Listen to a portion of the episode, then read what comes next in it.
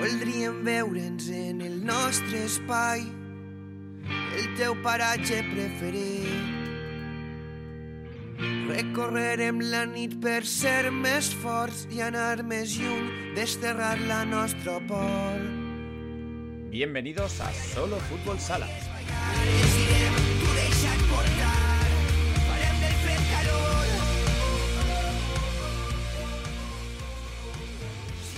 Parece mentira, pero ya van 20 capítulos de este podcast semanal, eh, Fútbol Sala en estado puro, 20 capítulos hablando de nuestro deporte, nuestra provincia, en la provincia de Valencia.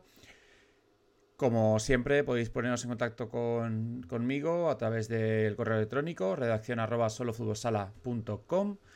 Podéis escuchar este programa en Radio 7 Valencia, la 95.4 de la FM eh, y por supuesto en las plataformas habituales de podcast, ya sea iVoox, Spotify o Google Podcast, Apple, etc.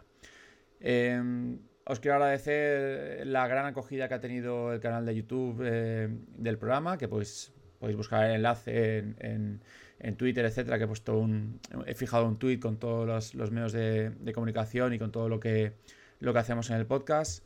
Quiero agradeceroslo porque sobre todo la entrevista del otro día con Rafa Ara fue fue muy escuchada, fue muy vista y, la verdad es que ah, estoy muy contento con, la acogida de este, de este programa y, muy agradecido a, la gente que se presta a estar aquí con nosotros, ya sea en el programa de radio o en el programa de, YouTube, porque es un esfuerzo que nadie le paga y, la verdad es que es un auténtico placer hablar de fútbol sala con protagonistas. Eh, es muy fácil conseguir protagonistas en fútbol sala. Así que muchas gracias a todos por escucharlo.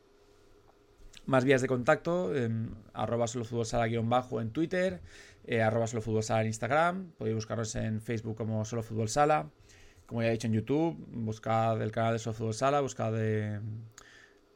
Eh, sale un, canal antiguo con el logo antiguo, pero bueno, si buscáis un poquito nos encontráis enseguida. Y si no, ya os digo que en Twitter o Instagram he puesto los enlaces a todos los, a todos los, los medios que tenemos.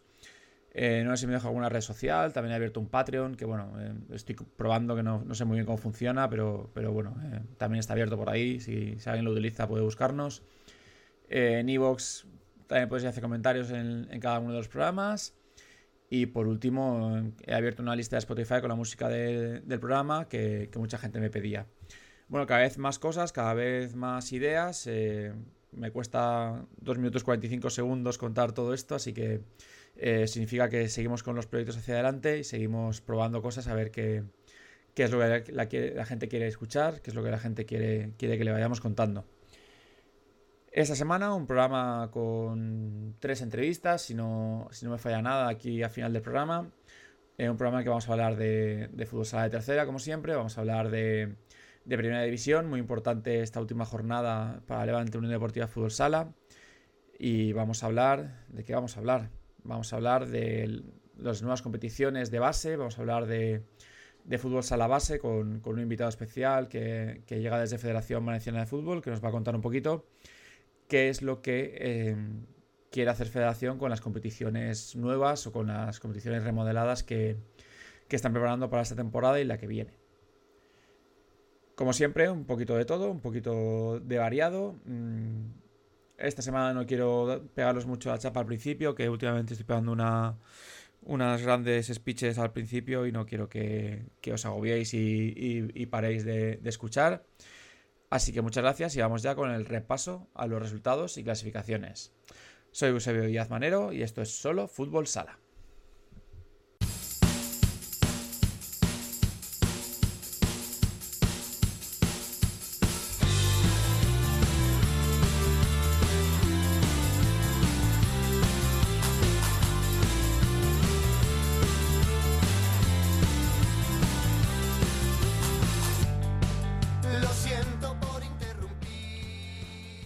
División, eh, este fin de semana se jugó un partido y otro partido que fue aplazado en su día, eh, que jugó Levante el, pasado jueves.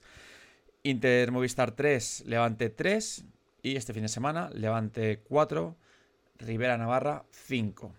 Lo que deja a Levante con una muy complicada situación cara a la Copa de España. Em, según estadísticas que ha sacado Bielizque, colaborador de Futsal Corner, en Twitter podéis encontrarlo como Izco de Futsal. Levante tendría ahora mismo un 1% de posibilidades de clasificarse a, Copa de España, de clasificarse directamente. Luego hay un, porcentaje de empates que es muy difícil de calcular, pero vamos, em, lo tiene muy complicado. Le queda un partido solo contra Córdoba, tiene 18 puntos, a 3 puntos de Rivera Navarra. Eh, Rivera Navarra tendría que. Le queda solo un partido. Sota, que tiene 19 puntos, le quedan 3 partidos por jugar. Córdoba con 18 puntos, 2 partidos por jugar e Inter con 17 puntos, dos partidos por jugar. Así que Rivera tiene un 58% de posibilidades de clasificarse. Si, de hecho, si gana su partido contra. Em, a ver qué tengo por aquí apuntado contra quién es. Contra Córdoba, estaría clasificado directamente. Eh, Sota tiene un 71% eh, de posibilidades, ya que le quedan tres partidos. Y, y, creo que con un partido ganado o un partido ganado y uno empatado, de los tres le valdría. Córdoba tiene un 25% de posibilidades. Levante, como ya he dicho, un 1% e Inter un 11%. Bueno, eh, mala situación para Levante. Más tarde con un invitado analizaremos eh, las opciones y cómo, vemos el, panorama del Levante hasta ahora. En segunda división, los resultados del fin de semana son Family Casa Alcira 5, elegido 5. Empató el equipo de Obrero Correal en los últimos segundos de partido. Bisontes Castellón 6, ya con el debutante Manolín Collado en el banquillo. Intermovistar B 4. Y por último, Peñíscola cayó en la pista de uno de los últimos clasificados. Visit Calvia Hidroval 5, Peñíscola Globe Energy 3. Este fin de semana, derby de la Comunidad Valenciana, Peñíscola Alcira, muy importante porque Alcira es tercero en la clasificación y Peñíscola es cuarto. Si Peñíscola ganara, adelantaría Alcira. Y bueno, eh, también Bisontes Castellón visita la vista de Talavera, un difícil rival. Bisontes que se encuentra un décimo en la tabla. Bien, esto es todo lo que tenga, tiene que ver con primera y segunda división eh, masculina. Pasamos a la primera división femenina, que nunca las nombro y la verdad es que ya que he nombrado a los alicantinos de, de, más arriba, pues de más abajo también voy a nombrar a los dos alicantinos de primera división. Juventud del 2, Sala Zaragoza 3 y Majadahonda 2, la UA Universidad de Alacant 2. Eh, bueno, Juventud del último clasificado, pagando la novatada de ser la primera vez que compite en esta categoría y el agua con, una buena temporada como, como, suele ser habitual en ellas. En segunda división femenina, este fin de semana no se jugaba eh, ninguna jornada, aunque se aprovechó para recuperar los partidos de FM Castellón, que ganó 1-0 a Ixample y Villanovense 3, Saloc 1 del otro grupo, del grupo en el que está el Saloc, el, equipo alicantino, que está en el grupo andaluz, sigo sin saber por qué. Eh, esta semana hubo un cambio en el banquillo de Saloc Alacant, Javi Marco dejaba el banquillo y volvía María Molina, que fue la entrenadora que consiguió el ascenso hace unos años a Primera División, así que cambio, cambio en el banquillo. Bien, pues seguimos con Segunda B, eh, masculina. Mm, buena jornada en general, menos para Segorbe Viveros más de Valero, que perdió 3-6 contra Martorey. Sin embargo, Jeffaki ganó 6-2 al Club Natasio Sabadell. Y Gasifred 4, Picassent 7. Gran victoria de Picassent contra un equipo puntero de la categoría. Una derrota que, lo saca ya, ya estaba fuera, pero lo, aleja un poquito más de los, puntos de, los puestos de descenso. Eh, Segorbe 21 puntos, que está fuera. Picassent 19 puntos, también está fuera. Por debajo eh, Muro 18, Jafaki 16, Sabadell 15 y ya bajo del todo Nuevo Escorial con, un punto. Buena noticia para los equipos de segunda B, para Picasenti y Segorbe, y muy buena noticia para los equipos de tercera, que ven como los dos equipos valencianos eh, se alejan de puestos de descenso, lo que eh, supondría que no habría ningún descenso en cadena de estos famosos que estamos viendo que están sufriendo tanto este año por esa posibilidad. Y hablando de tercera división, vamos ya con los resultados de la categoría. Eh, Colegio Santa Ana 6, Club Atletismo Favara Peluquería Baicanera 4, Burriana 4, Arcadia Valencia 3, La Alcora 1, Valencia Fútbol Sala 3, Maristas 1, Alboraya Fútbol Sala 3, Fuensanta 0, Dispersas de Moisent 2, Club de Fútbol Alcalá 4, Club Vilasport 4, y se han aplazado dos partidos que se jugarán la semana que viene. El martes 22, Lollería Baida del Baida, Colegio El Pilar, Valencia de la FMDL, que lleva mucho tiempo sin decirlo. Y miércoles 23, Mislata Fútbol Sala, Chelva. Bien, después de esta jornada y con estos partidos aplazados que, he comentado, la clasificación queda con Valencia primer clasificado con 34 puntos. Parece que Valencia se aleja un poquito del el grupo perseguidor, que encabeza Santa Ana con 30 puntos. Parece que el equipo de Pepe Matoses empieza a eh, sacar distancia y a convertirse en claro aspirante a, ese playoff de ascenso. Eh, por debajo, tenemos eh, los tres equipos que estarían en puesto de descenso. Son Favara, que cae con 17 puntos, cae su puesto de descenso tras unas semanas coqueteando con, con los puestos, los peores puestos de la categoría, con unas cuantas semanas sin conseguir puntuar. Eh, bueno, eh, Favara es un equipo con experiencia que va a pelear seguro por, por salir de esos puestos de descenso que, que, vamos, que una vez caes cuesta salir, pero, pero favor aún está a tiempo de intentarlo. Arcadi 16 puntos y Chelva 13 puntos, que ha aplazado el partido este fin de semana, así que no ha podido puntuar. Justo por encima de esos tres puestos de descenso, eh, Alcalá 18 puntos, Alboraya con 19 puntos, que con esas dos victorias consecutivas sale de los puestos más peligrosos, y Ollería Baida Albaida con 19 puntos, que también ha aplazado partido, así que tampoco ha podido puntuar. No se puede despistar casi ningún equipo de la categoría porque el Pilar 21, Vilasport 23, Fuensanta 25, Burriana 25, incluso Moisés 26. Eh, son equipos que están lejos, pero tal como está la categoría, están cerca. Máximos goleadores, una semana más, Pablo Ask del Alcora con 20 goles. Y justo por debajo, eh, Jordi Fallos y, y Albert Ríos de Favara y Vilasport con 19 goles. Pasemos a categoría preferente, pasemos a la senior provincial. Eh, Alianza Guardia sigue siendo líder. Eh, este fin de semana empató contra Pusol y, y, Corbera se le acerca un poquito. Segundo clasificado con 38 puntos. Esos son los dos equipos que, estarían en la lucha por el ascenso ahora mismo. Por debajo, igual que antes en tercera división hemos dicho que se empieza a distanciar los grupos de, primera, de primera posición, segunda posición. Con la preferente pasa lo mismo en la parte de baja. Carlet parece ya muy lejos de la salvación con 4 puntos. Algiros 13. Valencia B y Maristas B 14 puntos. Y Siete Aguas Alacuas, que con 20 puntos se aleja a 6 puntos de sus perseguidores. En Siete Aguas Alacuas, que además eh, ha habido cambio de entrenador, aunque el club no nos lo ha confirmado aún, eh, pero según nos cuentan desde varias fuentes, eh, Luis Manjón ha dejado de llevar el equipo. Bueno, este fin de semana ganaron el partido, se alejan seis puntos del cuarto puesto que supondría eh, descender en el caso de que bajara algún equipo de, tercera división. Eh, bueno, hay, más diferencia de lo que, de lo que marcaba hace unas semanas la clasificación, así que mucho ojo a esos tres o cuatro equipos que están luchando por el descenso en preferente que como se despisten van a quedar muy lejos ya de, salvación. Máximos goleadores, Alex Bacelo una semana más con 29, de Alianza Guardia Poblet, y Álvaro Fontana de Alcira B y Mario Peña de Novo Almásera con 18 goles eh, le persiguen. Pasemos a la primera regional, que como sabéis es la segunda jornada de este playoff de ascenso. Eh, recordad que suben tres equipos y estos tres equipos ahora mismo serían Moncadense, Intermontesa y Magen Alfafar, que ha ganado sus dos partidos, por lo tanto tienen sus seis puntos. Máximo goleador de este grupo de ascenso sería Sergi Andrés de Moncadense con cinco goles. En el grupo de la permanencia, eh, líder y sería campeón de este grupo, Futsacar, con seis puntos, que ha ganado sus dos partidos con un inmaculado, ocho goles a favor y cero en contra. Y en el descenso estarían Arcadi B y Academia Futsal Valencia Club de Fútbol. Máximo goleador, eh, Joaquín Francisco Prieto, de Cuart B, con tres goles. Para acabar con la regional valenciana, pasemos a la segunda regional. Eh, no cambian los equipos que están en posición de ascenso directo. Tuejar, Inter, eh, Blanques B y Salesiano San Antonio Abad B en el grupo 1. Santana B, Esclavas y Santana Algemesí en el grupo 2.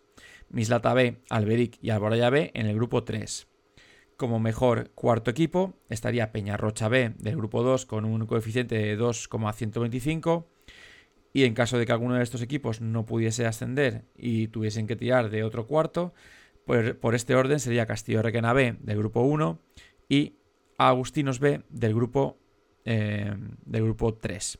aunque Agustinos B no pueda ascender porque el A está en primera, en primera regional y el A está en, el, grupo de permanencia, así que no puede ascender. Eh, pero bueno, eh, es cuarto equipo y hay que, hay que nombrarlo como tal.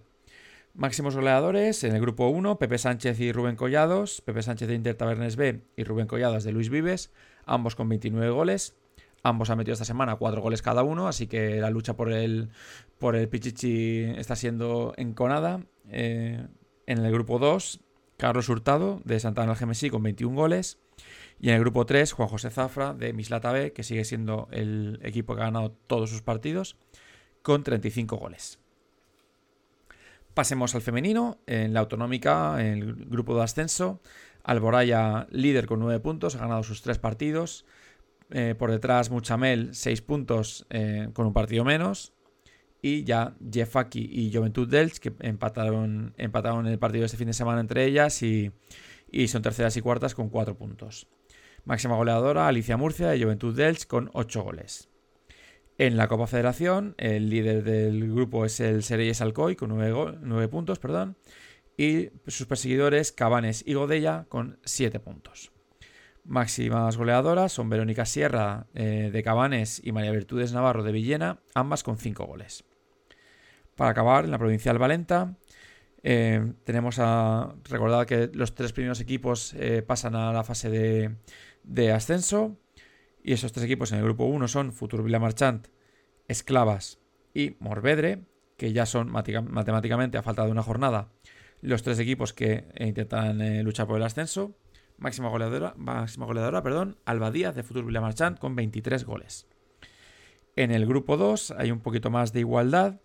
Tenemos eh, Alianza Barri del Crist, Alianza Cuadra de Poblet con 36 puntos, Valencia San Pedro Pascual con 32 y Academia Futsal Valencia Club de Fútbol con 29.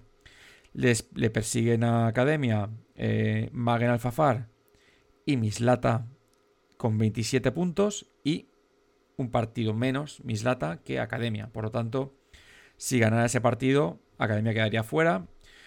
Magen Alfafar B también tiene opciones. San Pedro Pascual y Barrio de Crist ya están clasificados matemáticamente. Máxima goleadora del grupo, Alicia Marí, de Valencia San Pedro Pascual, con 23 goles.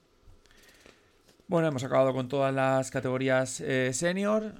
Para acabar, la división de los juvenil eh, Grupo Valenciano. Con estos resultados, el Pilar Valencia 1, el Palmar 6, el Pozo Murcia 8, Maristas Valencia 3, Nueva Elda 4, Fuzacar Marqueset 2, y por último, Pusol 3, Paidos Denia 4. Bien, estos han sido los resultados y clasificaciones de todas las categorías. Eh, vamos ya a entrar a hablar con protagonistas. Vamos a hablar con una persona con la que tenía muchas ganas de hablar, con el creador de uno de los podcasts referencia de eh, panorama radiofónico español en cuanto a, a fútbol sala. Vamos a hablar con Dani López.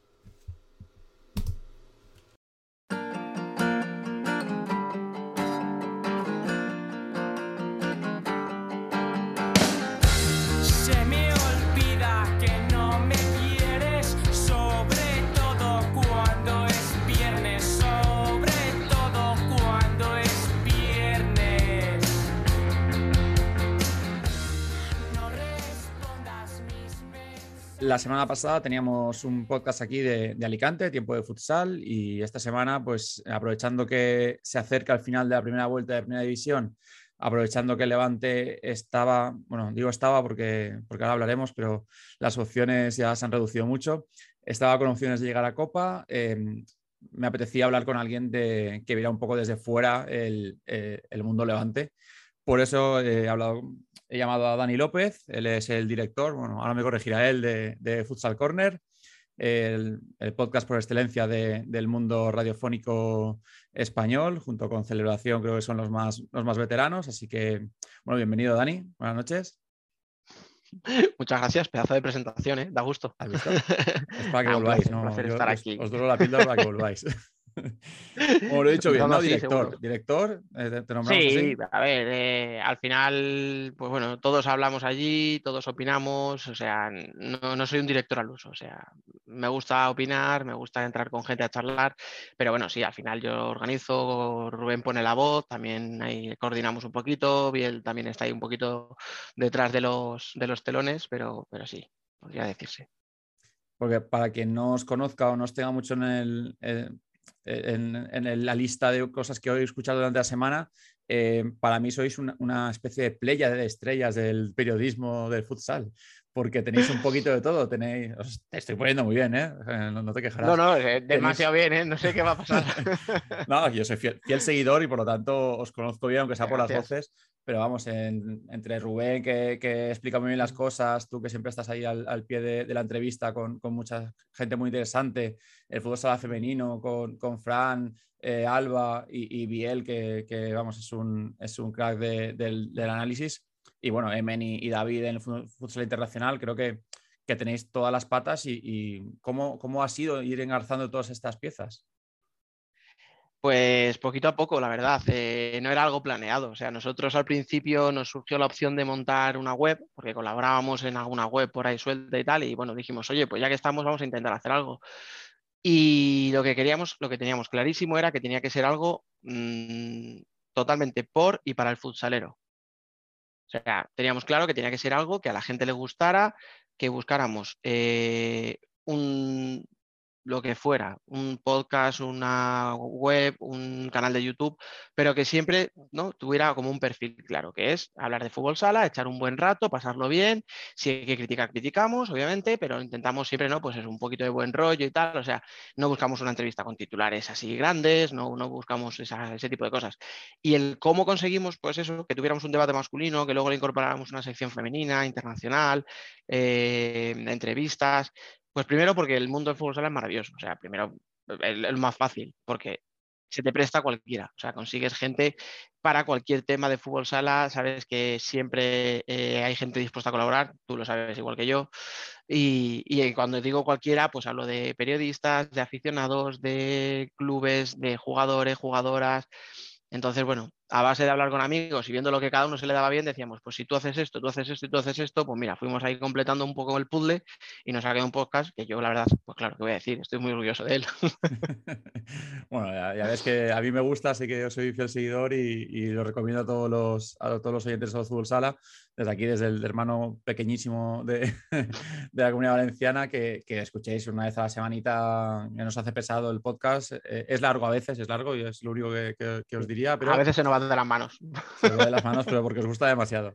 Eh, ¿Cuándo publicáis el podcast? Cada, semana, más o menos. Los martes. Si no hay cosas raras, como ha pasado este año con mundiales y Eurocopas, todos los martes, pues entre las 7, 8, 9 de la noche, al final, pues un poquito, como lo tenemos ahí en las plataformas toda la semana, bueno, pues un poquito la hora es esa, pero bueno, en cualquier caso, siempre en cuanto lo publicamos, lo anunciamos, o sea que la gente se puede enterar sin problema. Ah, es la misma hora que el nuestro, así que perfecto, porque así ya la gente se acuerda de los dos a la vez, así que no hay problema. Este mundo maravilloso de la radio el podcast tiene eso. Y hay semana de sobra para los dos. y para alguno más, ¿eh? que vamos, yo siempre lo digo, sí, 10 metros, eh, incluso ahora me escucho a los chicos de Futsal Olympic hablan de segunda división, que también vale la pena mm. nombrarlos.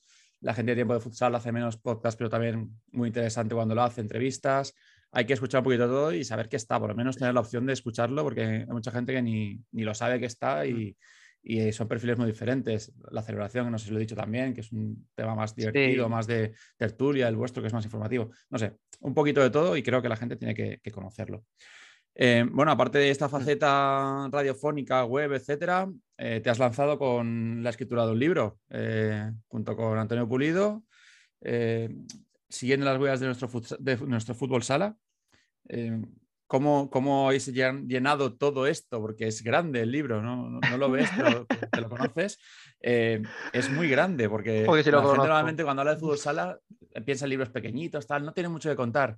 Hay cosas que contar, ¿eh? Este libro es grande hay, muchísimas cosas que contar y es muy difícil eh, encontrar información. Entonces, al final, eh, pues Antonio Nino, vamos, eh, es otro loco, es otro tío que le encanta la historia del fútbol sala, le encanta tiene los pocos libros que hay de fútbol sala, los tiene todos, pues él siempre quería escribir un libro de historia del fútbol sala, o sea, contar un poco desde aquella unificación, ¿no? Que nos hizo como más grandes, podemos decir, quería escribir algo, pues un día, creo que además lo ponemos ahí en la sinopsis del libro, ¿no? O sea, entre cañas y comentarios en Twitter, pues esto que se te calienta un poco la boca, eh, deberíamos hacer esto. Y, bueno, de hecho dices, es grande, es un libro, son 500 páginas, si no recuerdo mal, con 30 años de historia, pues hablamos de fichajes, de historias de, de la competición, ponemos las tablas con las clasificaciones históricas, eh, anécdotas, cuadros un poco incluso fuera de contexto de situación política, de la situación económica del país, ¿no? que también al final pues todo influye, etc. Y, tuvimos que descartar mucho material. o sea que... para, la, para la segunda parte, que también. Sí, sí, sí empezamos a hacerlo y dijimos, bueno, tema de selección, no, no, no nos metamos en tema de selecciones, vamos a dejarlo en clubes, vamos a dejarlo en liga, copa, o sea que imagínate, entre eso, las leyendas que hay en nuestro deporte, que, hay muchas y, muy, muy, muy, muy, muy grandes, o sea que bueno, brutal, o sea, había material, pues ya te digo, para hacernos un libro sin una enciclopedia casi. Bueno, pues cualquiera que quiera conseguirlo, pues solo hay que buscar a Nino o a, Dani en, Twitter, etcétera, en redes y, y, le mandáis un mensajito privado y, y os lo hacen llegar, que es lo que he hecho yo. Lo tengo desde hace unas, un mesecillo, dos aquí. No me lo he leído aún, Dani, te, lo confieso. No tengo, la vida no me da para tanto, pero vamos, lo tengo guardadito, como hice con el de Nino, el primero de Nino. Eh, en veranito con la playa da para, para mucho, mucha lectura, así que me lo guardo para verano. Que la, la, historia no pasa de moda nunca. bueno, pues ahora entrando en arena. Aparte de lo que hemos dicho, no es muy. Dale, dale, dime, dime, perdona. No, no, no, no, que cuando has dicho eso, ¿no? Que, te digo que, es un libro largo, pero que no es un libro pensado, no es un libro muy denso. O sea, no es un formato de crónicas, eh, son, son historias, pues eso, ¿no? Con un nexo de unión, ¿no? Que son las temporadas, pero bueno, es entretenido. O sea, que no te preocupes, que no se te va a hacer pesado ahí con el calorcito del verano. Yo lo he ojeado y, me apetece mucho, ¿eh? pero, pero que la vida no me da tiempo. Bueno, lo que te decía, entrando, entrando ya en arena, entrando un poquito en la competición. Eh, bueno, aquí sabes que hablamos de fútbol sala valenciano, sabes que en primera división tenemos a, Levante Unión Deportiva Fútbol Sala. Eh, ¿Cómo ves la temporada de Levante este año?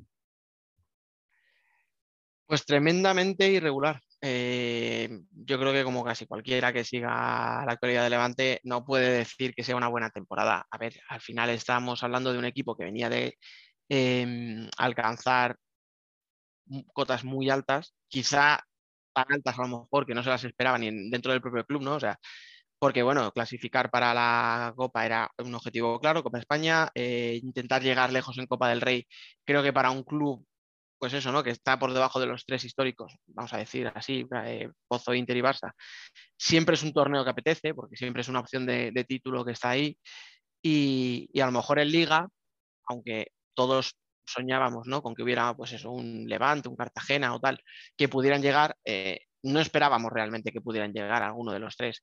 Levante llegó, le llegó, llegó con todo merecimiento, estuvo, pues ya sabemos que a segundos de llevarse el título. Entonces yo creo que habíamos puesto a lo mejor las expectativas demasiado altas. Porque claro, eh, a lo mejor lo justo no es medir a Levante ni por lo que hizo el año pasado, que es llegar a una final y estar a punto de quitarle el título a todo un Barça, pero tampoco le podemos pedir menos que estar entre los ocho primeros. Entonces, no está, no parece que vaya a acabar la primera vuelta entre los ocho primeros, por lo tanto, la temporada para mí tiene que ser mala de momento.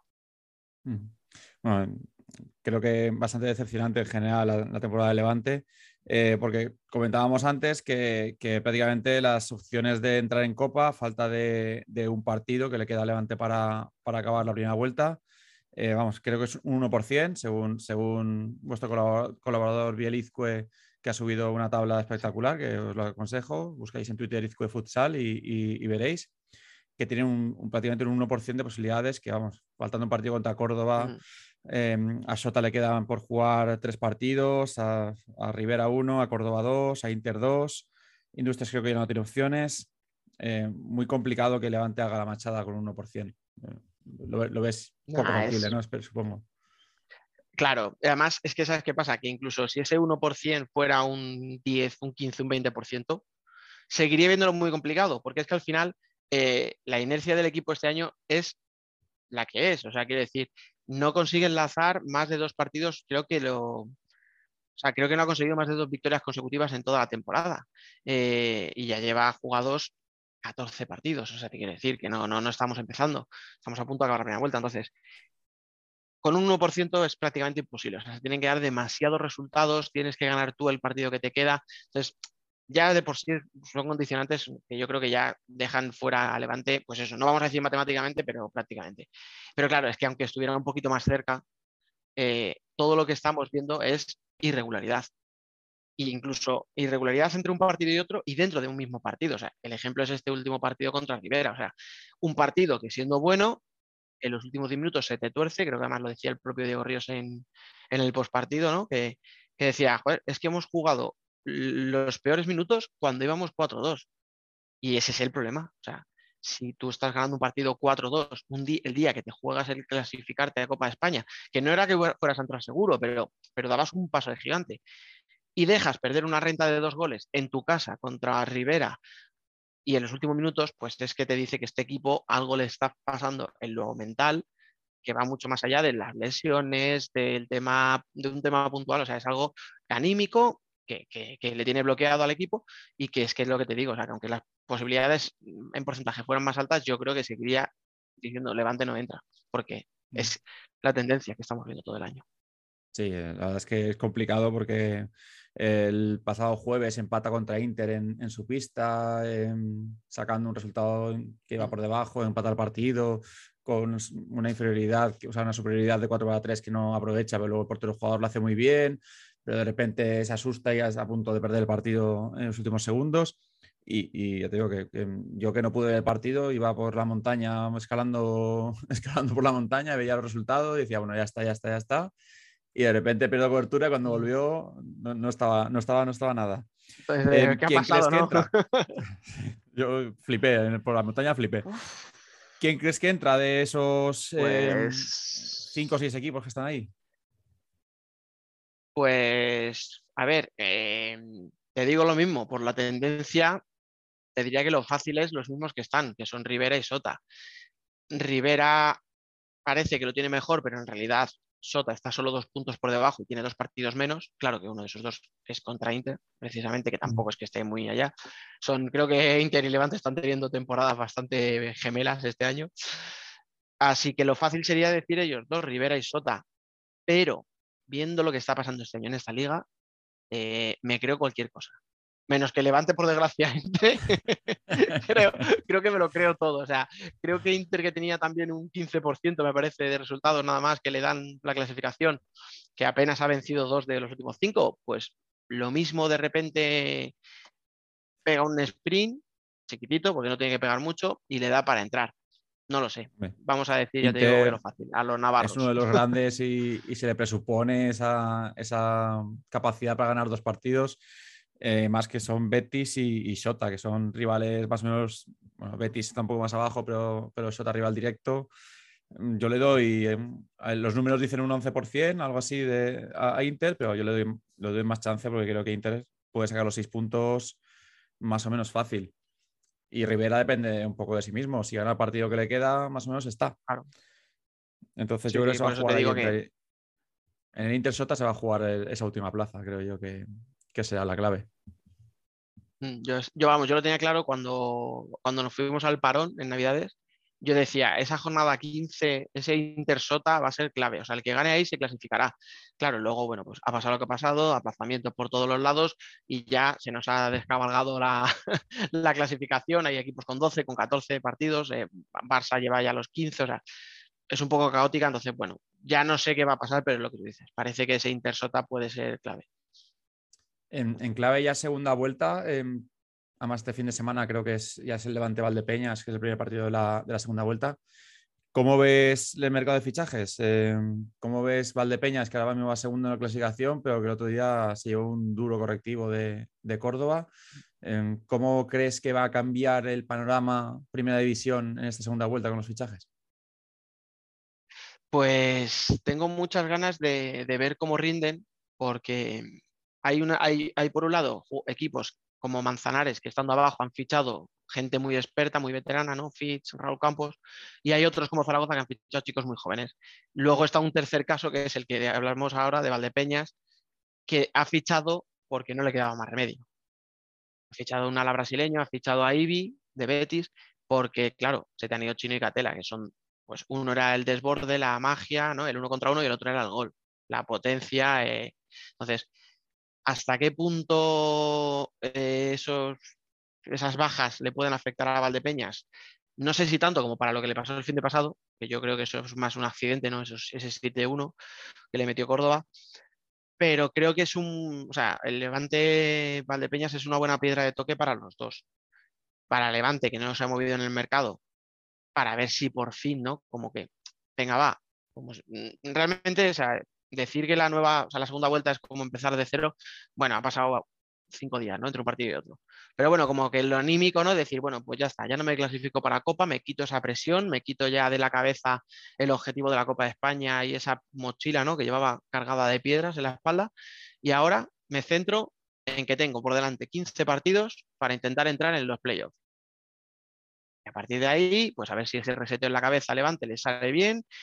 Valdepeña, vamos a ver si esos dos fichajes le empiezan a aportar lo que le aunque sea un poco, le aportaban Chino y Catela. Entonces creo que es un partido que aunque les pilla un poco pronto a los dos, en ese sentido, ¿no? Como para, ver el, eh, eh, qué va a pasar, sí que es un poco una prueba de fuego para ellos. Uno por lo que ha perdido y el otro por lo que necesita ganar, que son partidos. Además se repite el, duelo en, Copa del Rey, también va a disputarse el mismo duelo, así que Levante Valdepeñas, que vamos, se está convirtiendo en un clásico, también fue semifinal de, de la pasada liga, así que vamos, un clásico del fútbol sala ya de, los nuevos, de los nuevos equipos que están ahí en segunda línea. Eh, ya para acabar, eh, ¿a quién das como favorito, aparte del Barça, para meterse en esa pelea por la ah. liga? Porque vamos, el Barça y parece que haya ganado la liga ya y, tiene que ganarla, pero ¿quién crees que va a pues ser ese segundo equipo? Aparte de Barça, Barça sería la otra opción. Eh. Sí, luego también está el Barça a lo mejor. Eh, sí, eso es, eso es, eso es. Es la segunda rotación de Barça. No, pues la verdad es que eh, había otros años en los que sí que decías, bueno, mira, está Barça, que tenía, lleva años teniendo unos plantillones brutales, pero bueno, yo veía muy bien a Inter, eh, veía muy bien al Pozo a lo mejor, que es verdad que luego pues se desinflaba o lo que sea, veías esa posibilidad de que un Levante, ¿no? Con lo que te decía antes, un Valdepeñas aparecieran y te la liaran, pero claro, en liga, en un torneo de regularidad, donde tienes que ganar, o sea, donde te, primero tienes el factor cancha, que ese ya es casi imposible que se lo quites al Barça en las tres eliminatorias. Eh, y luego en una, de verdad que este año los playoffs van a ser más cortitos, una ida y vuelta, entonces bueno, ahí sí que se da cierto margen a la sorpresa, pero me cuesta ver a un segundo favorito que no sea Barça, ya te digo, mm, por, potencial, eh, por potencial te diría el Pozo. Pero, mm. pero claro, le falta, le falta ganar un poquito en regularidad. No, Pero vamos, es el único que, El playoff tiene que no le falta ser regular. Con ganar un partido bien, eh, casi, casi te vale. Pero, pero sí, yo creo que entre lo que hay, eh, de lo que está ahora un poquito mejor, vemos si el Pozo llega a final de año con, con Tainan sin volverse loco que les pusieron todos los partidos, sin Gadella un poco más enchufado. A ver si Juanjo recupera portería y vemos a Molina en su puesto de segundo portero, que es lo que creo que tocaría por nivel. Pero vamos, también se habla mucho de, la salida de Justozzi de banquillo este, este, este mm. verano. Ya veremos si eso afecta también a la plantilla o no. Bueno, creo que mm. Debería ser Pozo, pero creo que todo lo que hay fuera alrededor de Pozo es lo que menos le ayuda a esa pelea contra Barça. Veremos, veremos qué pasa. Mm. Sí, eh, y además que luego decimos, bueno, puede ser que sea el segundo favorito del Pozo, sí, pero veo capaz a un Levante si arranca y consigue entrar, veo capaz a un Valdepeñas o a un Cartagena de cargarse al Pozo, perfectamente. a lo mejor me cuesta verles como... Claro, o sea, les veo como alternativas para cargarse a un equipo como el Pozo, pero me cuesta pensar que van a hacer la machada otra vez de cargarse primero al Pozo, a lo mejor en unas hipotéticas semifinales y luego al Barça en una final. Entonces, claro, ahí es donde te digo que veo al Barça muy por encima del resto. Mira, curioso que no hemos nombrado a Palma, ¿eh? que está ahí el, fichando todos los años como locos brasileños, pero, pero no, no nos fiamos del Palma de, de Vadillo de tirado, ¿eh? no nos fiamos. Es que, es que Palma es un equipo muy fiable en las fases regulares pero luego cuando llegan los partidos eliminatorias siempre pasa algo y, acaba pinchando. O sea, en Copa se enfrenta con Inter todos los años. Yo creo que si este año no se enfrenta será porque Inter no llegue eh, a la Copa, pero siempre se enfrentan en Copa de España y siempre le ganaba Inter. Y en las eliminatorias de los playoffs es que ya lo hemos visto otras veces. O sea, juega bien, llega. Eh, hubo un año que le elimina Inter precisamente cuando estaba a punto eh, de, vencerle nada en dos partidos por la vía rápida y se gana Inter por penaltis y luego en el tercer partido le vuelve a remontar Inter en la prórroga. Eh, otro año contra Barça no pierde ninguno de los dos partidos, pero los dos, las tandas de penalti le dejan fuera. Siempre parece que le pasa algo y bueno, pues no sé, vamos a ver, porque es otro de los que, hablando de fichajes, se le va a Vilela y a mí me parece que es una baja muy, muy gorda más allá de los problemas físicos que ha tenido Vilela y que no haya podido despuntar y de que Igor esté haciéndolo muy bien, eh, la baja de Vilela es, importante. O sea que vamos a ver, pero bueno, no, sinceramente no, no le veo llegando a la final. ahora que parecía que Vilela había recuperado el físico, una pena que, salga la. Tumen, que yo creo que también estaba una salida que estaba pactada desde hace tiempo porque la rodilla de Vilela ya veremos lo que aguanta. Creo que era la última oportunidad para sacarle algo de, dinero al, jugador y en Palma eso tiene que ver porque con todo lo que fichan necesitan sacar sacar ese, ese jugador brasileño cada dos tres años que, que ya pasó con Tafi y con, con Vilela, porque si no, no pueden absorber todo lo que, lo que fichan de Brasil, que, que son jugadores caros. Mm. Todo lo que viene son, son, son, gente cara. No, no, y eso tirado es un genio. O sea, tirado le sacó pasta al Barça por Mati Rosa y se lo quedó dos años cedido. O sea, después de, de pagar por él. Tafi lo mismo. O sea, Tafi le sacó dinero a los rusos y Tafi, el pobre, pues bueno, allí está y nadie sabe nada de él. Eh, ahora les pasa con Vilela, pero es que ya, si te das cuenta, ha salido Vilela o a salir Vilela, eh, salió Raúl Campos, pero es que antes de que supiéramos que iban a salir estos dos, ya habían llegado refuerzos. decíamos, ah, otra vez ha fichado otros dos jugadores el eh, Palma, pero ¿dónde los va a meter? Pues es que resulta que ya sabían lo que iba a pasar y ya se habían anticipado. Entonces, en ese sentido, lo hace muy bien, o sea, Palma lo hace muy bien. Sabe muy bien moverse en el mercado, buscar las oportunidades. Es verdad que y se le está criticando mucho que tiene muchísimos brasileños, pero bueno, vamos a ver ahora con la salida, por ejemplo, de Tafi, eh, digo de Tafi, perdona, de Vilela, si precisamente tiene dos pibos zurdos, como Vilela, como Nando Torres y como, y como Gordillo, a ver si les dan esa oportunidad y de ahí podemos, podemos sacar el futuro pivo de la selección, por ejemplo. Bueno, Gordillo está en camino, falta que se le dé confianza, pero bueno, Vadillo, mira que es un entrenador que, que podría darle confianza a los jóvenes, pero le cuesta un poquillo, a ver si, si este año que va un poquito peor en liga regular, a ver si, si hace ese esfuerzo de, dar minutos a los jóvenes que tienen un filial en segunda. Es una pena que no le no dé más bola a esos, a esos chavales jóvenes. Eh, también tiene a, a Power Rayati ahí decidido en, en Noya, que, que, me parece un jugadorazo, que muy del estilo de, de Vadillo además. O sea que, que el futuro siempre lo tiene ahí pensándolo, la gente de Palma lo tiene pensado, pero nunca piensan mucho en el presente y, y parece que se le escapa la liga por eso. A ver, hay equipos que es que eh, yo les entiendo también, eh, que es muy difícil pensar en proyectos de futuro, en, bueno, este año si no, si no estamos arriba, pues ya tenemos otro, tal.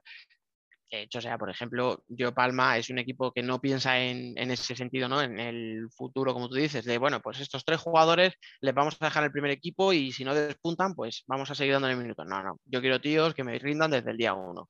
Por ejemplo, Levante es otro equipo que yo le veo de ese perfil, o sea, fichas jugadores veteranos, jugadores de rendimiento inmediato, tal, que te pueden salir bien o mal, pero que sabes que tienen una trayectoria que en principio, o sea, son equipos que buscan otra cosa. Luego a lo mejor hay un perfil como el de Cartagena, ¿no? Que sí que te apuesta por un mellado de turno, o te traen a un chico brasileño que luego le pues como Lucao, ¿no? Que estaba en Croacia y nadie le conocía, salvo los cuatro frikis de siempre, como Candela, Semen y compañía.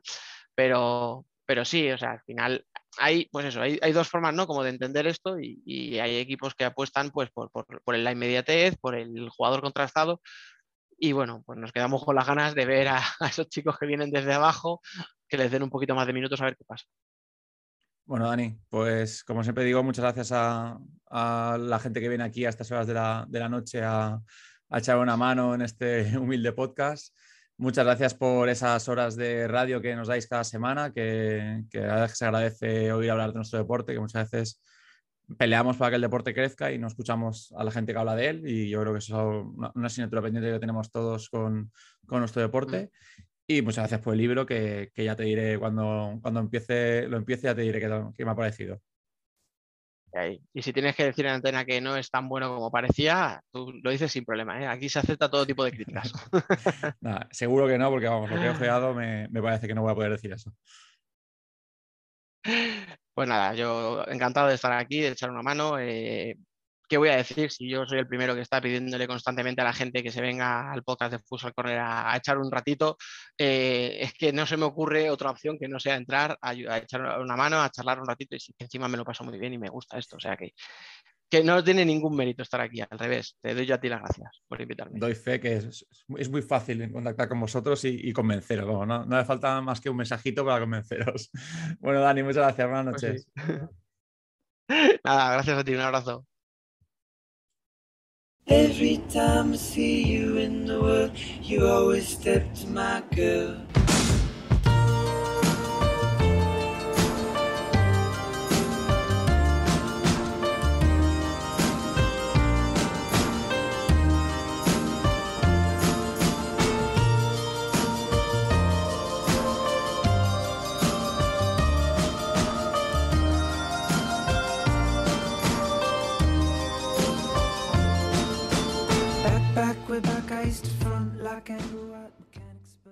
En tercera división, una vez han pasado casi todos los entrenadores, eh, sabemos que nos falta Miki, ¿eh? que muchos me lo dicen, falta Miki, lo sabemos, pero, pero a veces cuesta un poquito encontrar horarios para, para unos temas y vamos, lo tenemos pendiente y lo tenemos presente, que no se nos olvida Miki menos Miki. Eh, una vez hemos hablado con casi todos los entrenadores, pues ya estamos hablando un poco con, con los jugadores de, con distintos jugadores de, de varios equipos. Para esta semana le pregunté a Adrián, ¿con quién hablamos? Y Adrián me dijo, yo creo que lo suyo es hablar con un jugador de Moisent. Y nada, aquí tenemos con nosotros, por cierto, buenas noches, eh, Adrián Lupiáñez, colaborador, habitual. Buenas noches. Y con nosotros tenemos al capitán de, para nosotros, para, para Adrián y para mí, la sorpresa de la temporada, capitán de Dispersas de Moisent. Eh, hola Iván, buenas noches. Hola, buenas noches Eusebio, buenas noches Adrián. Encantado de estar con vosotros en el programa y daros las gracias por darnos otra vez la oportunidad. Bueno, eh, yo creo que os la íbamos a dar aunque fuerais perdiendo todos los partidos, pero os la estáis ganando, porque vaya temporada estáis haciendo, Iván, vaya temporada del debut en tercera. Sí, la verdad, la verdad que nos, está dando muy bien el, inicio de, liga. No esperábamos a estas alturas estar en estas posiciones y compitiendo contra, contra estos grandes equipos pero al final con, trabajo y con sacrificio y con el grupo unido, que es lo que más fuertes nos, hace, pues ahí estamos, peleando con todo. Fíjate que muchos equipos que les hemos preguntado, sobre todo a entrenadores, ¿qué, equipo, qué equipo, digamos, ha sorprendido de cada, esta temporada? Y siempre han dicho, casi todos, digamos el 85% han dicho Moisen. ¿Por qué es debido a esto? No, porque al final eh, somos los recién ascendidos y al final es una categoría ya que te exige un nivel para competir y pues encuentras con equipos con ya mucha experiencia, con jugadores ya de mucha calidad y tal. Y entonces nosotros pues nos pillan como los novatillos, ¿no? Y claro, no saben que nosotros, eh, nuestro punto fuerte es la unión, es el carácter, es la garra, es la lucha, es el, el físico y al final pues nosotros competimos con todo eso que nos hace, eh, digamos, igualarnos un poco a ellos porque ya te digo que calidad de fútbol sala no, no, no, no nos podemos comparar nunca ni con Mislata, ni con Valencia, ni con Maristas, pero sí con, con, otras, con otras características que, que nos, hacen, nos, nos, hacen estar ahí. Eh, Iván, ¿cómo es, ¿cómo es competir, cómo es sacar un equipo en, un, en una población tan alejada, digámoslo así, de, del núcleo fútbol sala valenciano, porque al final los que somos, somos de la capital parece que, el fútbol sala solo existe en Valencia. ¿Cómo es conseguir hacer, sacar un equipo desde, desde un pueblo pequeñito como es Moisent y llevarlo a tercera división? Porque, tú eres de Moisent o, de, dónde, dónde, vives? Sí, sí, soy, soy natural, natural de Moisent. Y más de eh, Moisent pues natural. sí, sí, la verdad es que es, es complicado, es complicado porque al final el, eh, este equipo lo, formaron un grupo de amigos, un grupo de amigos que se cansaron de, jugar al fútbol y dijeron, pues vamos a jugar al fútbol sala, que nos gusta, que nos eran, eran pocos y tenían equipo para jugar a fútbol sala. Y fueron creciendo, fueron ascendiendo, primera regional, se quedaron ahí en preferente Y entonces ya eh, el año pasado, pues mm, llegó la oportunidad de que nos juntamos un buen grupo, una categoría exigente, porque además era lo de las fases de ascenso y tal, los dos grupos por el COVID. Y con una temporada muy exigente y muy trabajada, pues, pues al final, con la presión también de Alboraya que venía por detrás, conseguimos apretar los dientes al final y lograr el campeonato de liga que nos, nos metió en tercera. Y, al final hay que agradecérsela pues, a, a, estos chavales, a este grupo de amigos que, formó el equipo hace 12, mm, 13 años o alguno más, no, no, no sabría decir cierto. Y, a todos los que han colaborado, sponsors, para que el equipo se, se mantuviera y se pudiera ir haciendo temporada tras temporada. Fíjate, esa historia es muy parecida al Fabana, ¿no? Un pueblo lejano de Valencia, directamente. Correcto, correcto. Y, fueron un grupo de chavales que juegan a fútbol 11 y empezaron a crear un equipo de fútbol sala, como tú dices. O sea, al final esos equipos de pueblo se van haciendo poco a poco y van ajustándose al nivel de la capital y eso me parece estupendo, la verdad, y genial que sucedan estas cosas.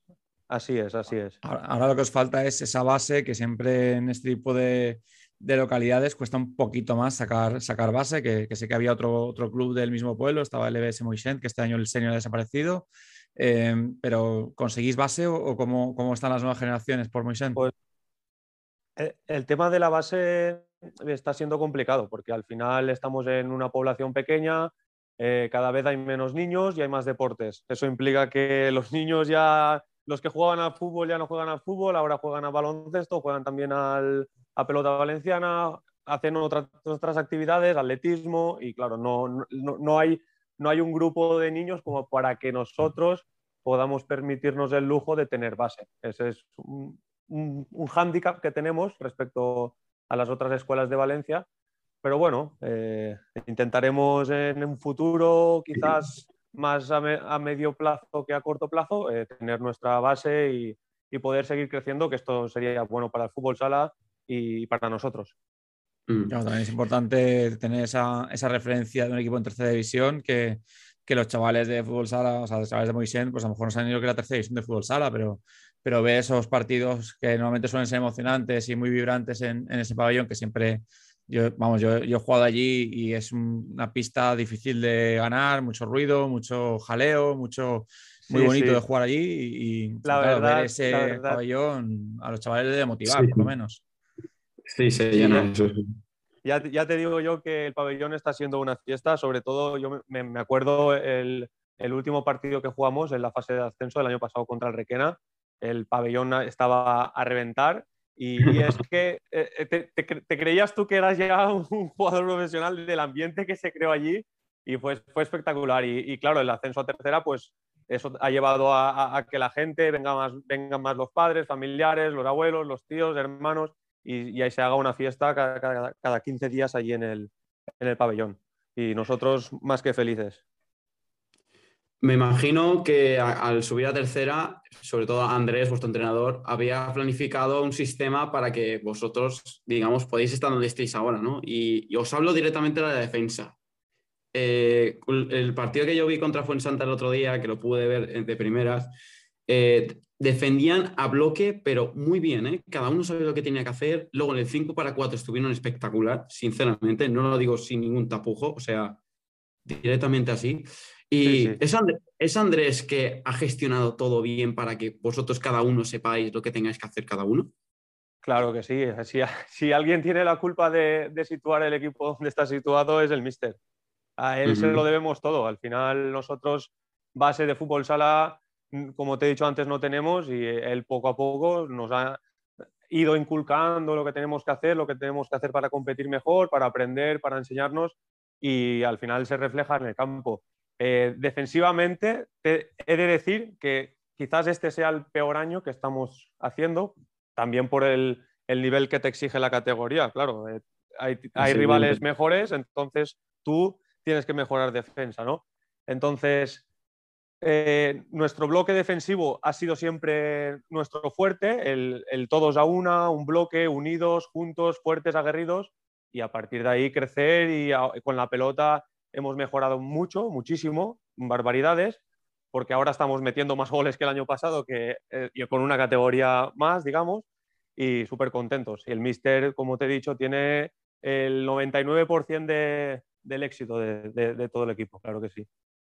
Bueno, y se demuestra que este fin de semana 0-2 en una pista tan complicada como es la de Fuensanta, contra un equipo tan goleador como es Fuensanta, y un 0-2 que vamos, tú te lo perdiste porque estabas de, baja por, asuntos médicos, así que, no lo pudiste disputar, pero, pero ya recuperado, ¿para el fin de semana estás o, o aún habrá que esperar? Pues en principio jueves, viernes saldré. Si puedo entrenar viernes, espero que el mister cuente conmigo para el sábado y si no, pues me tocará ver el partido desde la grada. Porque el sábado además una piedra, una piedra dura en el camino. Eh, uno de los equipos quizá con, con, mejor técnica, pero que le falta algo para competir con regularidad, eh, os visita Maristas. Sí, Maristas, Maristas fue el partido que fuimos ahí a Valencia. Nosotros nos quedamos impactados con la calidad individual de los jugadores, la verdad. Mm, es normal. Son chavales de 18, 19, 20 años, quitando alguno de 20 y pico. Y a veces bajan a Pacho, que, es que a veces juega en equipo de primera división. Entonces, es un equipo muy bien estructurado. Sí, sí, sí. Bueno, y, ahora que estáis ahí mm, media tabla, mirando más hacia arriba que hacia abajo, eh, ¿cuál es vuestro objetivo? ¿Qué, os marcáis? Porque al final una temporada sin objetivo es un poco descafeinada. ¿Qué, ¿Cuál es vuestro objetivo? Claro, claro. no, esto, esto del objetivo, hay gente que se lo toma a risa y tal, ahí en el entrenamiento, eh, que estamos aquí arriba tal. No, no, nosotros lo tenemos muy claro que el principal objetivo es competir partido a partido, ser, mejorarnos a nosotros mismos, eh, ser mejores entrenando y al final los resultados van a venir. Nosotros, una vez tengamos o, queremos conseguir cuanto antes ese colchón de puntos que nos permita eh, ir con tranquilidad a los partidos y bueno, si tenemos la opción a final de temporada de competir por algo más que, no sea la salvación, eh, estar seguros que el Mochemba va a pelear por todo.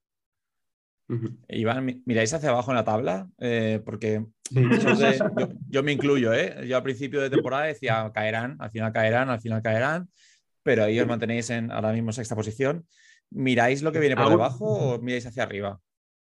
No, siempre se mira, siempre se mira lo que viene por abajo. Al final, el Alboraya acaba de ganar dos partidos seguidos, Ollería ganó la semana pasada, eh, todo se aprieta, todos ganan contra todos y al final eh, tú tienes que mirar más para abajo porque tu objetivo es el, salvarte de ahí abajo y luego ya, pues si viene lo de arriba, pues adelante con todo, claro que sí.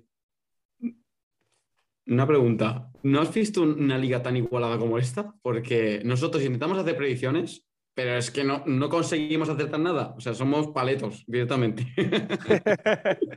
no, no creo que sea. No, no, nadie es paleto aquí. Lo que pasa es que todos los equipos corren mucho. Y aquí, si, no entrenas, si no compites como, como, si te fuera la vida en ello, no, no vas a sacar el partido. Y eso es así. Eh, nosotros recuerdo dos partidos que no hemos competido nada bien. Salimos a Ollería y no competimos nada bien, nos ponimos por delante, pero veías que el equipo no, no funcionaba y nos pasaron por encima un 4-2 sin prácticamente Ollería hacer mucho, pero cuando tú no sales al partido no, no, puedes, no puedes ganar, nunca. Sí, en esta categoría, si te duermes, estás, estás muerto definitivamente. hay gente con mucha calidad, incluso la gente de abajo tiene una calidad eh, enorme, incluso equipos como, como Chelva, que está último, si fuera décimo no, no sorprendería casi a nadie. O sea que es muy difícil, es muy difícil, esa categoría es muy difícil y, y la verdad es que vosotros que, que sois novatos en la categoría y que, y que llegáis de, de, una preferente dura, pero pero que quizá no fuera la más dura de, los últimos años, aunque este año baja un poquito, pero el año pasado con Alboraya. O sea, una competición difícil, pero que habéis sabido adaptaros muy bien a esta tercera división, mm. una tercera división muy difícil y, habéis hecho, estáis compitiendo, como, como decías tú antes, con, el mando de, Andrés, compitiendo muy bien en, esta categoría.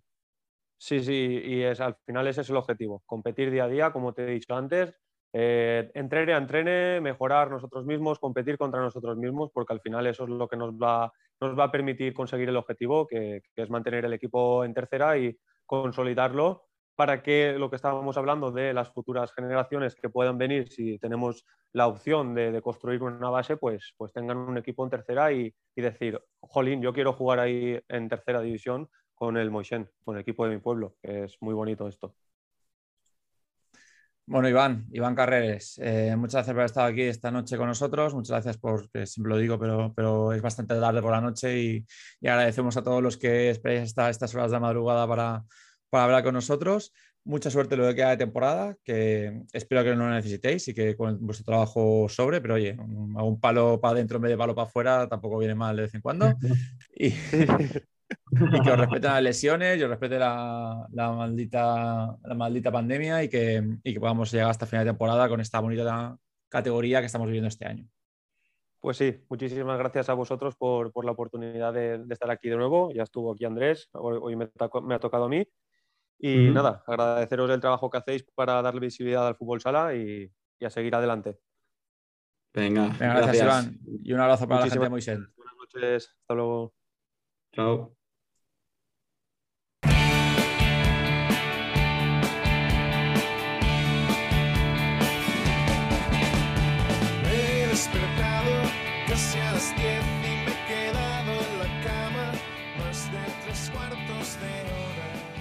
Teníamos pendiente hablar con, alguien de Federación Valenciana de las nuevas competiciones, de los nuevos proyectos, de las, de las nuevas ideas que van surgiendo desde, desde el ente federativo.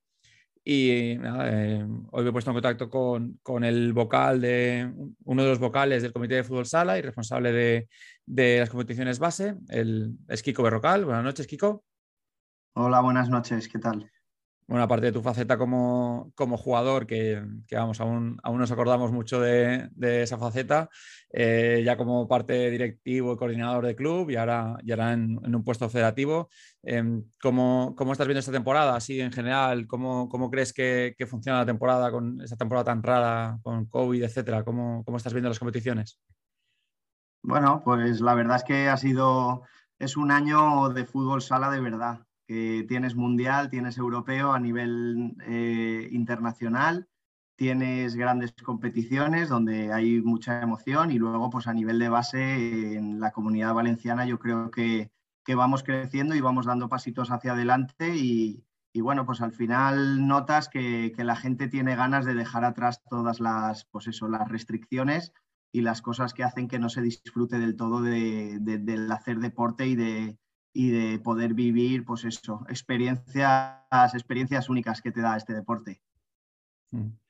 Bueno, tú ya como encargado de, las competiciones de base de la, federación, del comité, eh, estamos viendo cómo en los últimos años están cambiando un poquito la manera que teníamos hasta ahora de, ver las competiciones de base. ¿Cuál es la idea general que tiene, que tiene? Ahora iremos una a una, un poco desgranando cada, cada, cada categoría. ¿Cuál es la idea general que tenéis en el, comité para, las competiciones? ¿Qué es lo que esperáis o qué es lo que queréis de estas competiciones? Pues bueno, dentro del plan estratégico que, trazamos un poquito cuando, nos sentamos al principio, eh, fue de pues, reformar las competiciones e intentar que, al final pudiésemos satisfacer en la medida de lo posible a, a la mayoría de clubs. Sabemos que eso es muy complicado, satisfacer a todos los clubs, pero al, al final hay clubes que buscan un poco esa profesionalidad, luego hay coles que buscan esa eh, profesionalidad con la actividad extraescolar, luego hay coles que directamente lo que quieren es eh, a nivel formativo, en etapas bajas, entonces pues al final establecer en cada categoría pues esas cosas, esas pequeñas cosas y particularidades que hagan pues que, la mayor parte de clubes estén a gusto en, en las competiciones de la federación y que al final puedan hacer deporte y, puedan crecer con este deporte, que es al final el objetivo que, buscamos como comité. Y este año las primeras en ser cambiadas, en ser reformadas, han sido las categorías cadete e infantil, que después de muchos años haciendo una liga provincial y al final reunirse en un playoff, esta vez se ha decidido hacer eh, una competición autonómica. Cuéntanos un poco las sensaciones que están teniendo los clubes con esta competición, nueva competición. Pues bien, eh, la verdad es que esta competición, tanto en infantil como en cadete, eh, surge porque pensamos que, al final, lo que te comentaba antes, que hay clubs que, piden un poquito más, ¿no? Y al final, pues este, este tipo de formato y este tipo de competición te hace desde el mes de enero el poder enfrentarte a equipos de tu nivel eh, fin de semana tras fin de semana y un poco pues dar ese saltito que, que, te obliga a entrenar mejor cada semana, a mejorar mucho a nivel de partidos, porque al final pues bueno, la duración de los partidos a reloj parado exige mucho a nivel físico y a nivel mental a, a los niños, sobre todo en infantil, eso sí que lo estamos notando, que al final eh, los niños de los primeros partidos ahora ya han cambiado mucho y al final han sido unas pocas jornadas. Eh, entonces, pues bueno, eh, la sensación es buena, los clubs transmiten que, que, al final, pues para ellos es como una, un poquito más de exigencia a nivel de estructura y a nivel económico, y a nivel de, pues, eh, de los equipos, los entrenadores se obligan a formarse un poco más, a estudiar un poquito más al rival, incluso pues, a ir a ver algún partido y luego para los niños, pues al final es, es el objetivo. El objetivo de la federación es tener a, a, cuantos más equipos mejor y al final pues eh, esos niños tienen esa posibilidad de jugar esos campeonatos y, y, al final es una experiencia que, lo hacemos por ellos. A nosotros como federación, pues eh, lo más fácil sería hacer eh, pues todas las competiciones exactamente igual y, al final de esta manera nos tenemos que, pues eso, sentar, ver fechas, ver cómo lo cuadras y al final no es fácil. O sea, el borrador y el hacer el borrador del borrador es, ha sido muy complicado cuadrarlo en un año en el que encima hay mucha incertidumbre por el tema de, de la pandemia y al final, pues bueno, buscamos eso, que, al final pensamos en, esos jugadores, en ese entrenador, que pues eso, que puedan crecer y, también pues eso, damos las gracias a los clubs porque al final también la labor es mucho de ellos a nivel estructural y a nivel económico y eso es para, pues, eh, para alabarlo. Mm. Yo, que soy un enamorado de las fases finales en sede única, eh, estas categorías van a tener esa, esa fase final en, en, una sede, ¿no? Va, a haber una semifinal y final, si no recuerdo mal, en, en infantil. Sí, eso es. Se clasifican los dos primeros de cada grupo y, y por, pues el primero contra el segundo del otro y, y, viceversa. Y luego, pues sí, en una sede final, eh, sábado y domingo la final. Uh -huh. eh, en el mismo sitio las dos, cadete infantil. Sí, sí, en el mismo sitio de las dos y bueno, lo que sí que hay que esperar, eh, porque hay posibles sedes, pues bueno, hay que esperar también a ver eh, los equipos que clasifican para serlo, ser neutrales y que no sea la de un equipo local. Eh, intentaremos que no sea porque, por, pues, por no favorecer a nadie. Hmm. Yo digo que yo soy enamorado de ese tipo de, de finales, pues me parece una manera de juntar a mucho fútbol sala en un mismo sitio y al final esto es como el trabajo que viene al trabajo, pues el fútbol sala llama al fútbol sala. Y cuando, cuando hay tanto niño junto, al final creamos un sentido de, permanencia en el, en, el, en el, deporte que últimamente nos cuesta mucho porque niño que destaca, niño que, que le llama el fútbol verde a, su vida y, y, quiere salir. Y yo creo que este tipo de competiciones son buenísimas para que la gente permanezca en el fútbol sala y, y le guste y quiera volver a ese a, ese, a esa sede, que creo que es lo principal en nuestro deporte, que es mantener jugadores que a veces se nos van por una promesa de algo mejor que, que muchas veces no lo es. Bueno, hemos, lo hemos hablado en cadete infantil, eh, pero hay más, más proyectos. En juvenil, eh, que tenemos una división de honor juvenil que compartimos con la región de Murcia y con este año hemos tenido gente de Castilla-La Mancha, tenemos de Villarrobledo y Albacete. Y el año que viene va a haber una juvenil nacional, va a haber una, una intermedia entre la primera juvenil que hay ahora y la división de honor juvenil, una categoría de toda la comunidad valenciana. Sí, sí, es un proyecto en el que, pues bueno, los clubs también demandaban y al final, pues es ese saltito para que, para que ese cambio de primera regional que había a división de honor juvenil no sea tan grande y al final, pues es el paso intermedio que, que yo creo que, que es necesario y al final, pues bueno, hay calidad de sobra en las tres provincias para hacer una, una competición autonómica muy bonita y, y, muy competida. Que al final también, eh, luego lo que nos hemos dado cuenta que en el paso a senior, eh, muchos de los jugadores, eh, pues bueno, eh, necesitan ese nivel de competitividad que tienen que ganar pues en uno o dos años senior. Y al final, haciendo una competición así, pues consigues que, que, esa madurez llegue antes y yo creo que, que, es necesario. Y luego también pues, se beneficia la, la, selección territorial, que yo creo que también es algo, es un apartado que se está trabajando muy bien desde que, desde que se empezó y, la verdad es que, pues bueno, eh, ellos se van a beneficiar no solo en la juvenil, sino en los nuevos formatos también de, cadete infantil. Eh, ¿Os da miedo desde Federación que, con esta nueva categoría eh, autonómica la división de honor juvenil quede un poco huérfana de equipos valencianos que no quieran salir a Murcia, que no quieran salir a, otros territorios y se que prefieren quedarse en la juvenil nacional? ¿Os da miedo ese, ese punto de conservadurismo de los clubes? Bueno, eso nos lo dirán los clubes. Yo creo que, que al final siempre hay clubes y siempre hay generaciones que están preparadas para jugar en división de honor juvenil.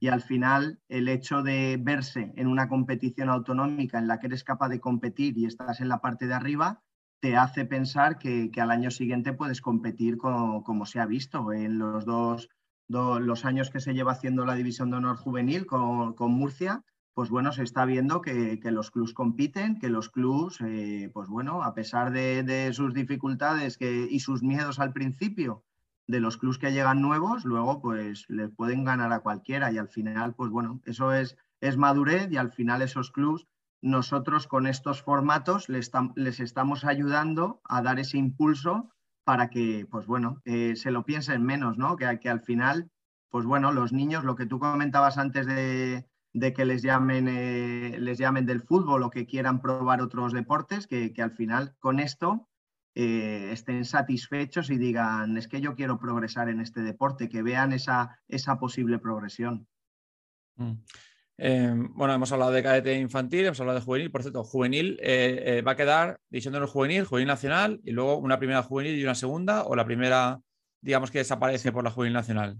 Aún habrá una primera. No, no, la primera se mantiene y, habrá una segunda. Sí, ahí está estipulado en las circulares que de segunda hay varios ascensos, sí. Mm, sí, tenía esa duda porque no recordaba muy bien la circular, que me la leí a principio de temporada, pero ahora ya se me, cruzan circulares en mi cabeza aquí. entre senior y juveniles se me, cruzan, se me cruzan las circulares. Bueno, hemos hablado de estas categorías hasta Levin. Eh, ¿Qué proyectos hay hacia abajo? A Levin y Benjamín, ¿qué, ¿Qué ideas tenéis? ¿Vais a cambiar algo en las próximas temporadas? ¿Qué, ¿Cuál es vuestro plan? bueno, Alevín y Benjamín fueron las primeras que, se tocaron por el tema de evitar las goleadas, que, yo creo que era un aspecto importante que desde el primer momento a nivel formativo quisimos modificar. Y en ese formato, pues bueno, eh, se va a mantener en Alevín exactamente igual. Y en, Provincial Benjamín, en Valencia, pues bueno, eh, se está valorando esa posibilidad de crear una primera una primera división eh, Benjamín, pero, pero bueno, está ahí sobre la mesa y, de momento vemos que están funcionando bien, pero bueno, eh, viendo la opinión de los clubes decidiremos. Y luego, pues bueno, en Prebenjamín se va a mantener de momento el mismo formato que se está haciendo, se está aumentando el número de clubes eh, conforme pasan las temporadas y al final ese formato de jugar cada 15 días, los clubes están están muy de acorde porque les permite, pues eso, eh, siempre hay, cuando son tan pequeños, siempre hay, pues eso, cosas extradeportivas que les hacen a poder aplazar algún partido, entonces a la semana siguiente lo pueden recuperar y, la sensación también con la categoría pre-Benjamín es que con el formato de momento está, está siendo acertado con el número de clubs que tenemos. Hmm en femenino también entra dentro de, tu, de tus cosas que hacer o, eso ya es de otro departamento? ¿Femenino se lo dejas a Bueno, sí, eh, estamos dentro de, lo que hablamos y de los proyectos, pues sí, estoy presente y, bueno, no soy el que conoce toda la, pues eso, todos los pormenores de, las, ligas, las ligas femeninas, pero sí que sé que se está trabajando y que, al final, pues bueno, se van dando pasitos y, yo creo que, está siendo positivo. Creo que las ligas Valenta que, se están estableciendo, tanto en categoría senior como en la de base, creemos que, bueno, pues cada vez más clubs eh, pues van a querer formar parte de, esas ligas y al final creo que, esto, es, esto es cíclico. Al final hay que empezar y poquito a poco si, ven que, la competición es seria y que al final la competición pues, te, da ese, sentido competitivo, pues eh, yo creo que irán aumentando el número de clubs. Sí, importantísimo en, el femenino base, esencial esa creación de, la liga base, porque es algo que pedíamos muchos clubes desde hace mucho tiempo, porque es una manera de, de hacer serie una competición que quedaba ahí un poco ahí, nunca sabías muy bien contra quién jugar en esas, edades y, muy importante y vamos, una gran noticia este principio de temporada con, la creación de la, liga base. Em, por último, em, ¿tenéis previsto desde federación, desde el comité, em, hacer alguna, alguna OPA hostil, entre comillas, a las ligas escolares, estas que hay en, Valencia hay muchísimos equipos de ligas escolares, etcétera, eh, que gestiona Fundación Deportiva Municipal, hay muchos equipos, muchos jugadores. Em, ¿Tenéis algo previsto o vais a mantener esa manera de verlo ahí de lejos en los juegos deportivos y no, no meternos mucho con, nuestro ayuntamiento? No, de momento la verdad es que no, no, está planteado ningún, ningún proyecto en ese sentido. Sí que nos gustaría, pues sobre todo esos coles eh, que sí que tienen una infraestructura mínima que al final te pueden permitir tener un coordinador o, tener alguna persona que, se pueda encargar pues, de todas estas cosas, de los horarios, de las fichas, eh, pues eso nos encantaría que, al final pues, se sumasen eh, como equipos de, federación, porque al final ellos, pues eso, crecen a nivel deportivo y es verdad que, que las ligas escolares pues también tienen otro objetivo, ese objetivo de, pues bueno, eh, como actividad extraescolar y como actividad de que se juntan los amigos del colegio y disfrutan también del deporte. Eh, es verdad que desde Federación se gestiona el tema de la organización, aunque dependa del Ayuntamiento de Valencia, y al final nosotros damos ese servicio porque pensamos que es importante. Ojalá en el futuro pues se fueran sumando poquito a poco. Creo que al final esto, esto acaba viniendo solo si tú vas trabajando poco a poco ha habido muchos clubs. Rodríguez Fornos, eh, cuando yo jugaba en Liga Escolar, estaba en Liga Escolar. Eh, López Rosat también, había muchos equipos, Salesianos, San Antonio Abad. Al final había muchos equipos que, han acabado optando por, la vía federativa, eh, pues dando ese saltito necesario cuando ves que, trabajan bien en el colegio. Entonces, pues yo creo que esto es una cadena y que, si se trabaja bien, es posible que en el futuro poquito a poco vaya aumentando el número. Bueno, Kiko, pues muchas gracias por haber estado aquí esta noche conmigo, que es tardecito ya y siempre esto lo agradezco tres veces a, cada programa, agradezco esta misma frase, pero, pero es que la verdad es que os agradezco mucho que busquéis tiempo para, hablar sobre fútbol sala con, conmigo. Ve gestionándome un sitio para las finales cadete infantil, que vamos, guárdame un sitio ahí en, el palco o en la grada o, o donde sea y en el pueblo que sea y, nada, muchas gracias por haber estado aquí con nosotros, muchas gracias por haber explicado todo esto, que la verdad es que puede parecer un poco denso, pero lo has explicado perfectamente. Y nada, que sigáis trabajando eh, en federación, que sigáis cometiendo todas estas, em, todos estos cambios, algún errorcito que a mí no me gusta, pero como todo el mundo hay competiciones que nos gustan más, competiciones que nos gustan menos. Y nada, que espero que sigáis en el trabajo que, creo que hacía falta un poco de, de mover. Otra cosa es que que hay veces que estamos muy parados y creo que moverlo siempre está, está muy bien. Muy bien, pues nada, gracias a vosotros también por, por la difusión del fútbol sala y, del día a día y que, que, al final también, pues bueno, sé el esfuerzo que conlleva y, y nada, nos veremos seguramente por las finales. Muy bien, gracias Kiko, buenas noches. Un saludo enorme.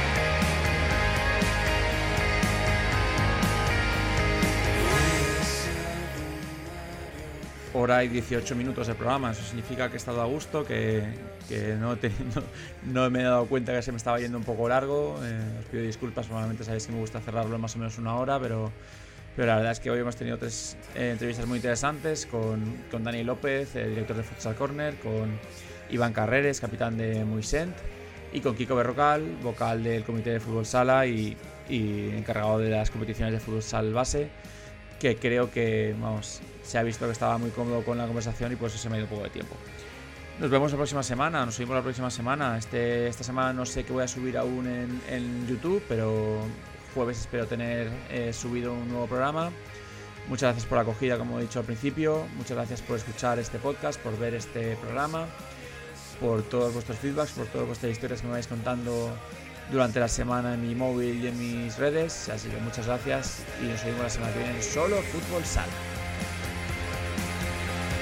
Todos tus amigos, la familia.